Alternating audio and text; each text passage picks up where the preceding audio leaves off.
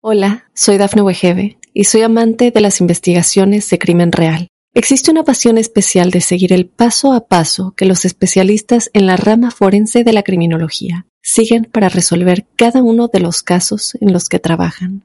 Si tú, como yo, eres una de las personas que encuentran fascinante escuchar este tipo de investigaciones, te invito a escuchar el podcast Trazos Criminales con la experta en perfilación criminal, Laura Quiñones Orquiza en tu plataforma de audio favorita. Te haré algunas preguntas. Quiero que respondas honestamente. ¿Alguna vez has sentido algo que consideres anormal?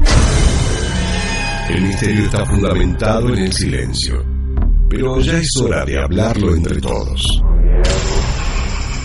Maldita Radio presenta otro martes inspirada en hechos reales de misterio.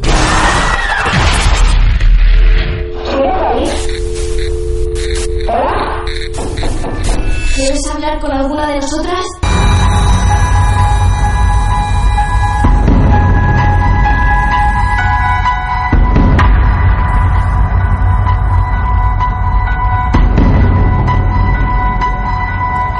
El protagonista del día de hoy por fin lo tenemos acá. La primera vez la historia no la pudo contar porque lo interrumpió un viaje. La segunda vez lo teníamos así, al teléfono prácticamente, y no lo pudimos sacar al aire. El destino quiso que la historia no se conociera. Hoy veremos si logramos conocer la historia que nosotros titulamos La sombra del ahorcado. Facundo, Facundo, buenas tardes. Buenas tardes, Martín. ¿Cómo le va, compañero?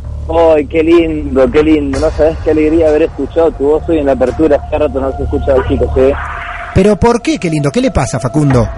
No, y uno extraña, uno, uno realmente uno extraña estar Sí. lejos de Mar del Plata, pero cuando Claro. escuchas cosas así que desde hace muchos años como que tienes que decir, uy, qué lindo los chicos, Ah. Mar del Plata. Pero escúchame, no ¿dónde estás vos? ¿Actualmente dónde estás ahora? En Bariloche, Martín. Bariloche, ¿te Bar- acordás hace bueno. un par de veces cuando llamaste uno al azar, me comunicaste Sí, conmigo? hace un par de semanas el teléfono no lo permitió y ahora esperemos poder conocer esta historia. Facundo, que ahora está en Bariloche, ¿es un día ventoso ahí en Bariloche? No, pero siempre hay un poquito de viento. Sí. Hay viento raro, Bueno, me ¿eh? mucha interferencia hago la camioneta. Bueno, bien. Facundo te decía, ¿el programa no lo podés escuchar desde allá? ¿Se te hace imposible? Eh, sí, lo tengo que escuchar por internet. Bueno, y sí. Pasa que acá es un problema de internet en Bariloche. Ah, Una que es caro, dos que no funciona muy bien y, claro, claro. Entonces se complica. manejo con el de Claro. claro. Claro, sí, sí, sí, sí, claro, claro, Claro, claro, claro. claro, claro. Bueno, muy bien.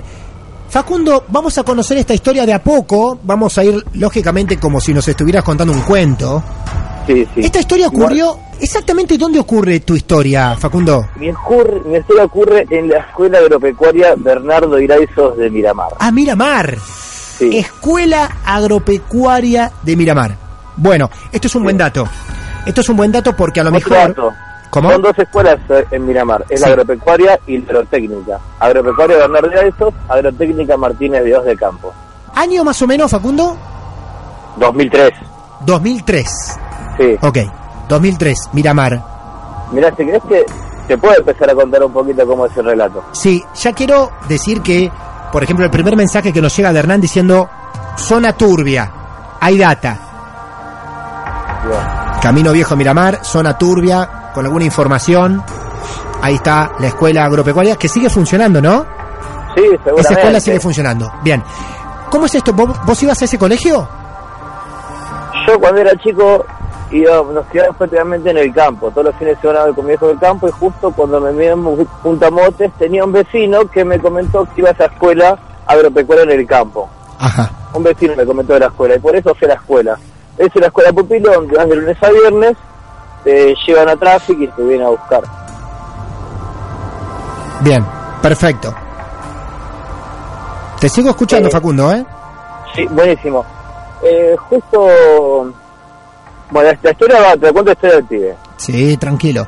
En el 96-98 Sí.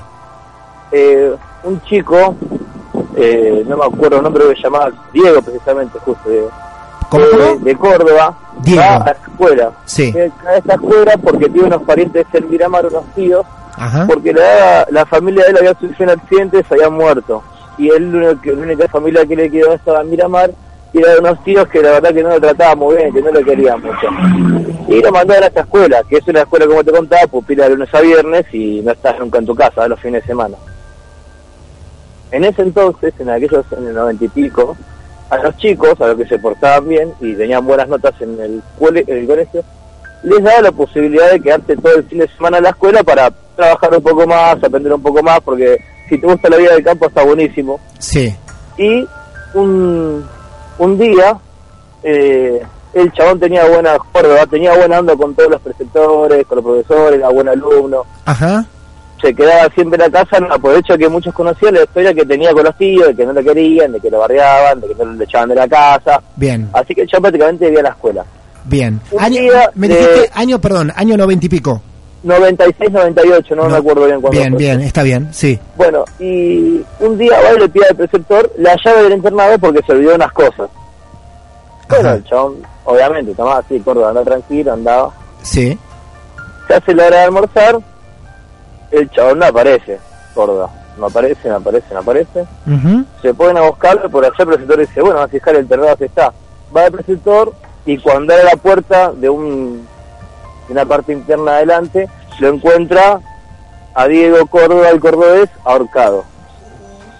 Ahorcado y con una carta de despido, dándole gracias a, a todos a todos sus compañeros, a sus profesores, a los preceptores, eh, diciéndole de corazón que él había sido re feliz, que nunca había sentido que es una familia, después de todo lo que le había pasado en la carta, y es cuando él comenta realmente donde la familia se le muere en un accidente, y el chabón decía que en la carta firmando de que quería morirse en ese establecimiento porque le hicieron sentir como un hogar.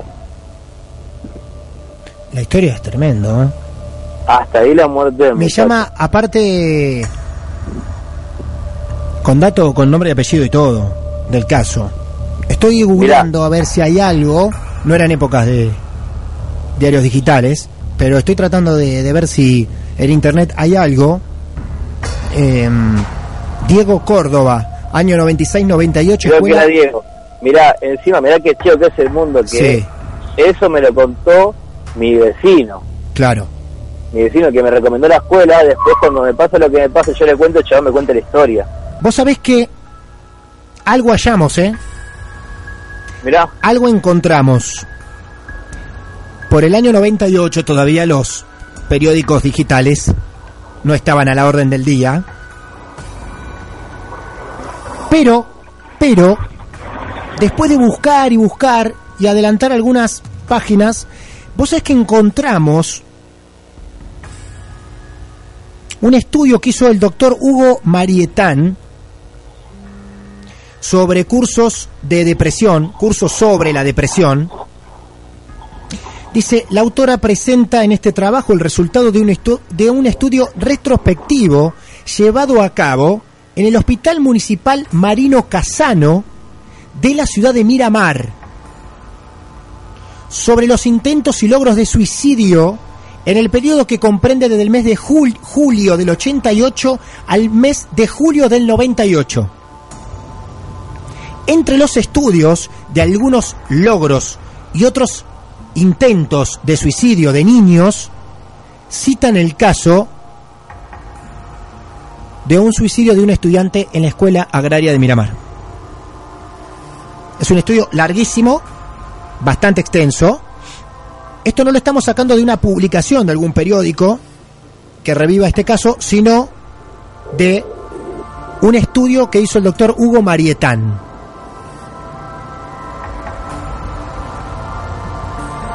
Y decir que no tenemos un poquito más de tiempo como para seguir indagando y buscando. ¿eh? Bueno, ahí estamos con el caso que es un caso verídico, algo que ocurrió. A partir de este momento, ¿cómo sigue tu historia, Facundo?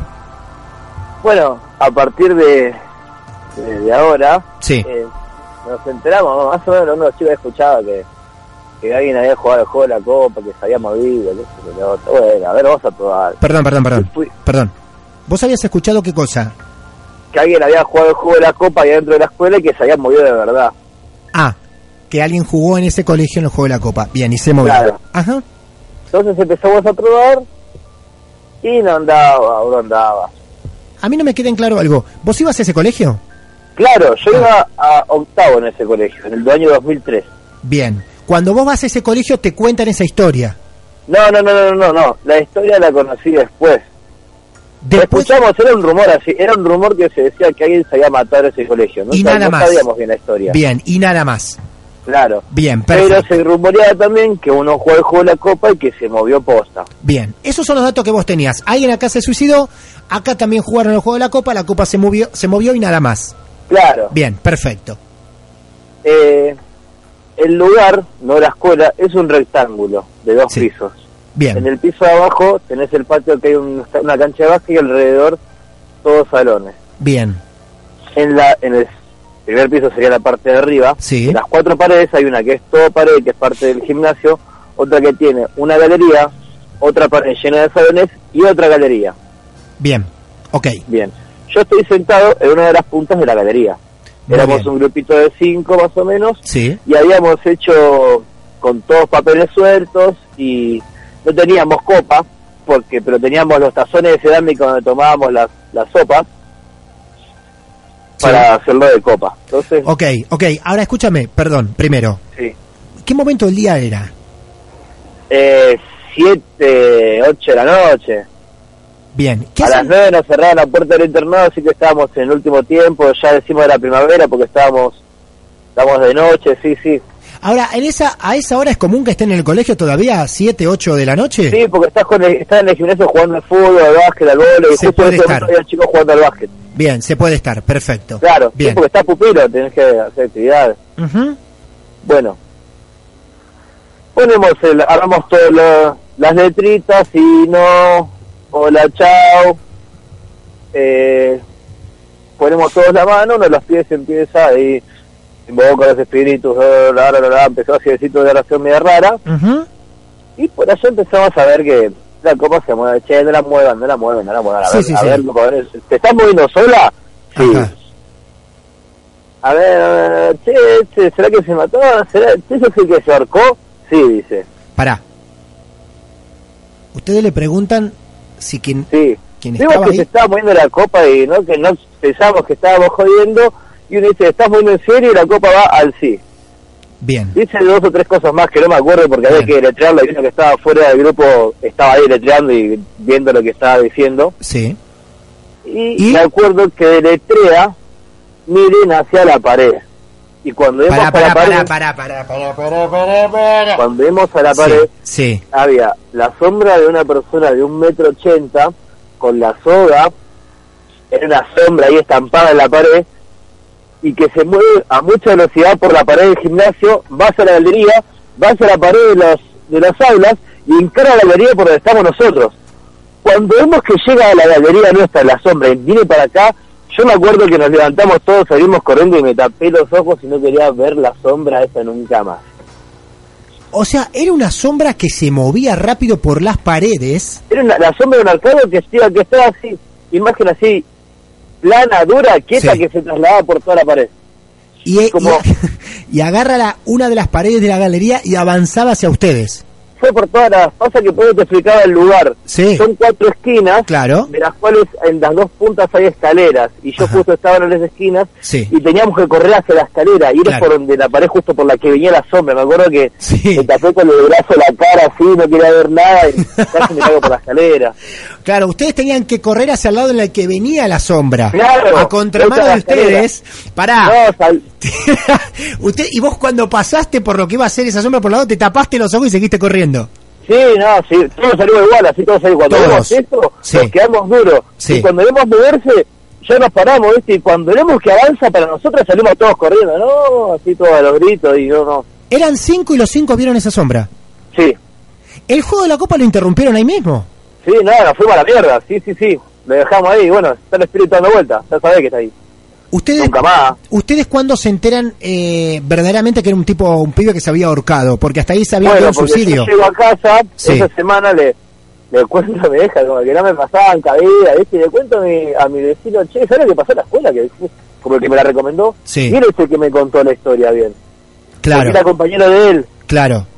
Y hasta ahí nadie había eh, comentado nada, solamente eran leyendas, se sospechaba que había algo por ahí dando vueltas. Alguien había visto los movimientos de un banco, cosas así, medias paranormales, pero como muy, muy leves, como que no, no le daban cabida, no le dio bola. Pero lo que vimos nosotros fue re fuerte y tampoco nos dieron bola.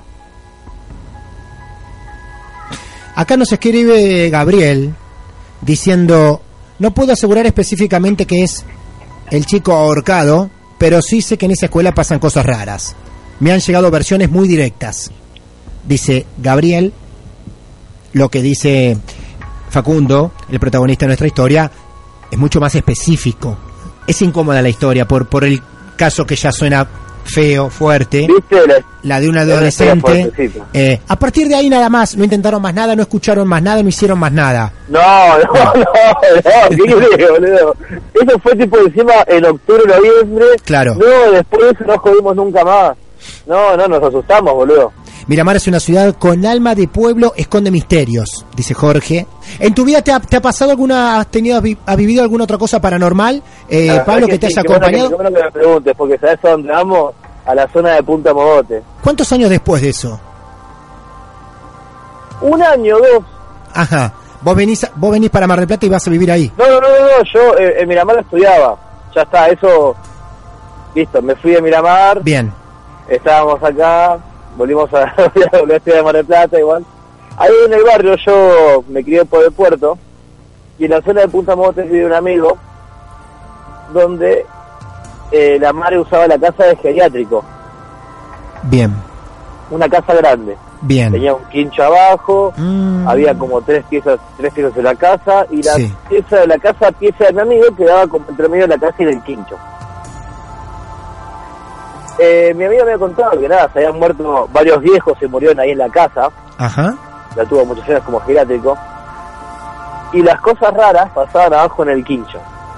En el quincho de la casa donde era un geriátrico, abajo. Sí. Abajo hay un quincho. pasaban- en el quincho pasaban cosas raras. Sí. eh, como te contaba, la pieza casa de mi amigo, porque era un- como un mínimo un ambiente donde dormíamos y jugábamos ahí en la pieza de él, y quedaba entre medio del quincho y la casa. Y a la noche escuchabas como así, como como gente hablando, ¿viste? Como que alguien conversando, alguien Sí. hablando así, ¿viste? Era raro, ¿viste? Y sabíamos que venía ahí. La vieja nos había dicho. Un día estábamos con la vieja ahí en el patio y nos contaba que una vuelta la silla eh, de ruedas, había una silla de ruedas ahí. Una silla de ruedas que teníamos que tener cuidado que se movía sola. Y si vos la mirabas a la mañana, estaba en un lugar, a la tarde estaba en otro, a la noche estaba en otro, Sin que nadie la toque. sin que nadie la toque. Claro. Claro. Alicia, la madre de mi amigo, fue testiga de que vio cuando se movía sola. Por eso nos dijo. Y, después le prestaba atención y vemos, che, mira, sí, Claro. estaba acá. Claro, Mirá, uno- acá. Claro, uno no le presta atención a la ubicación de ciertas cosas, pero si lo haces, eh, puedes llegar a, a, por lo menos a descifrar si se movieron solas o no. Sí. Te cuento otra cos- otras cositas que pasaban en la casa de mi amigo. Él, eh, en, su casita monambiente del medio, tiene una Ujú. puerta, ¿viste? Con la, esa que tienen seis vidrios Sí. de la mitad para arriba. Vidrio repartido. Sí. Sí, sí. Y, y él me cuenta que una noche de lluvia, eh, él se sentía mal y no, no, no estaba cómodo donde estaba, esto que lo otro, y de repente mira la, al, a uno de los espejos que da ahí abajo del picaporte y ve la cara de un viejo todo decrépito, así todo todo negro, me decía que estaba tipo con la piel desgarrada, así que lo estaba viendo. Escúchame una cosa. ¿Por qué no se iba de ese lugar tu amigo? Se mudaron. Ah, se mudaron. mudaron. Se Se mudaron. Fue intensa la historia porque carga con algo triste, con un caso real triste, la historia que nos contó Facundo de la escuela agraria y después viendo cinco personas, no uno, cinco personas viendo una sombra que quería abrazarlos y decirle muchachos quédense conmigo. Así que la verdad que te pones en situación y sí, te dan ganas de salir corriendo. Mirá, mirá qué bueno que contaban esa, esa data que encontraste ahí por el diario. Sí. Que, que aparecía. Sí, no, no la sacamos de un diario, sino de un estudio que se hizo. Es parte de un libro, de un estudio que se hizo sobre suicidios no quiero mencionar más la palabra suicidio, me incomoda a cada paso. Pero sí, sobre una información de un análisis de un libro de sobre un, histori- sobre un estudio, bueno, de, de estas acciones. Eh, Facundo, gracias por traer esta historia estando tan lejos, pero tan de Mar del Plata y de Miramar. La verdad que fue muy valiosa para los martes de misterio, es un placer, ¿eh? No, chicos, gracias a ustedes por hacerme tan feliz tantos años. Un placer Ah. haber compartido esto con ustedes y con el resto de los oyentes. Hay un par de oyentes amigos que, que los quiero ahí, que hace rato no los veo. Chau. Adiós, Los quiero. Adiós. luego. Los quiero. ¿Cuánto hace que un oyente no nos dice los quiero? Nunca pasó. ¿Cuánto hace que uno... Hasta hoy. Se tienen que ir para reconocer el cariño, ¿eh? Este hijo de puta, si viene al estudio, trae algo. Mejor que se quede ahí, ¿no? Claro. Maldita Radio presenta otro martes de misterio. Hola, soy Dafne Wegebe y soy amante de las investigaciones de crimen real. Existe una pasión especial de seguir el paso a paso que los especialistas en la rama forense de la criminología siguen para resolver cada uno de los casos en los que trabajan. Si tú, como yo, eres una de las personas que encuentran fascinante escuchar este tipo de investigaciones, te invito a escuchar el podcast Trazos Criminales con la experta en perfilación criminal, Laura Quiñones Orquiza, en tu plataforma de audio favorita.